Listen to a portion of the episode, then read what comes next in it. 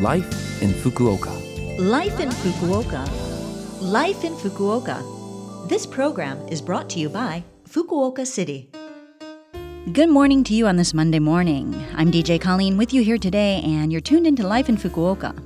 This program is a short program, but I've got information on how to live more comfortably here in Fukuoka City, as well as tips on things to do when you're out and lifestyle information to share with you. So, for all of that in English, tune in every Monday morning with me, Colleen.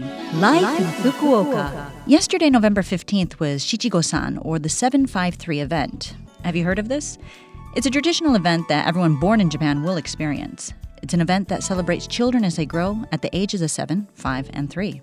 Wearing bright clothes, families take the children to shrines to visit their local deities and thank the deities for the successful growth of their children for that year and to pray for future happiness and longevity. Nowadays, girls visit the shrine twice, once at 3 and once at 7, and boys visit once when they're 5. However, depending on the area, some children may go the year before they turn 7, 5, or 3.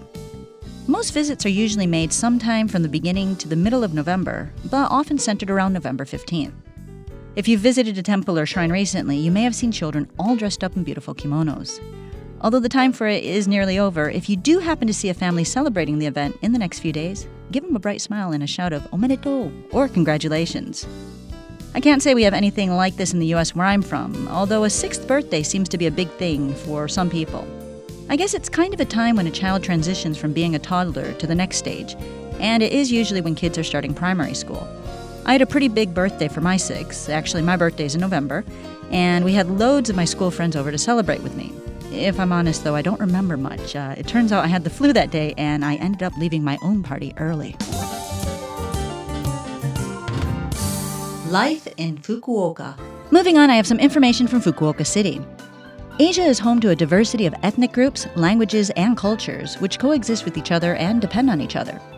The Fukuoka Asian Culture Prize was established in 1990 to honor the eminent achievements of individuals, groups, or organizations who create as well as preserve the many distinct and diverse cultures in the Asian region and convey these cultures to the world. Unfortunately, this year's event was canceled due to COVID 19, but a special website has been made looking back over the 30 year history of the Fukuoka Prize. Messages from previous award winners, as well as videos of past events, will be presented. The site will also introduce award winning speeches, performances of traditional Asian musical instruments, and buto, and exchanges between award winners and students. Just search for Fukuoka Asian Culture Prize and enjoy the wonderful memories and images that can only be seen on this special website. Another 30th anniversary celebration is happening this year as well, and that is the 30th anniversary of the Fukuoka City Museum.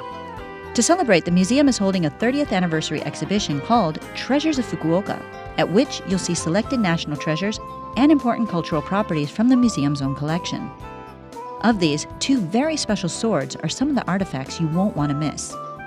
These national treasure swords, Heshikiri Hasebe and Nikko Ichimonji, are being displayed at the same time for this exhibition. Typically, they're displayed separately, and you'll also see the armor with them. In addition, traditional crafts such as Hakata dolls, paintings, and old photographs related to the history of Hakata festivals and other important arts and crafts, like the cultural property designated lantern craft, will also be displayed. Admission is 700 yen, but junior high school students and younger are free. This autumn, head to the Fukuoka City Museum to search for some of those treasures of Fukuoka. You can also check some of the museum's displays while at home, too. On the Fukuoka City Museum homepage, seven of their well known properties have been rendered into 3D for anyone to see.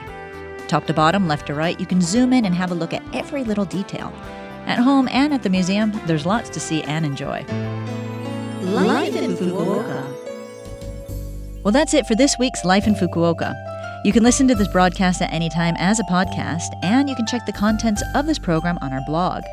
You'll see my pictures as well. All you need to do is go to the Love FM website and look for this program's page.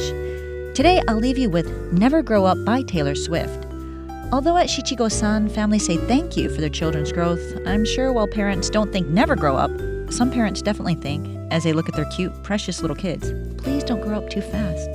Have a great day, and I'll speak to you next week.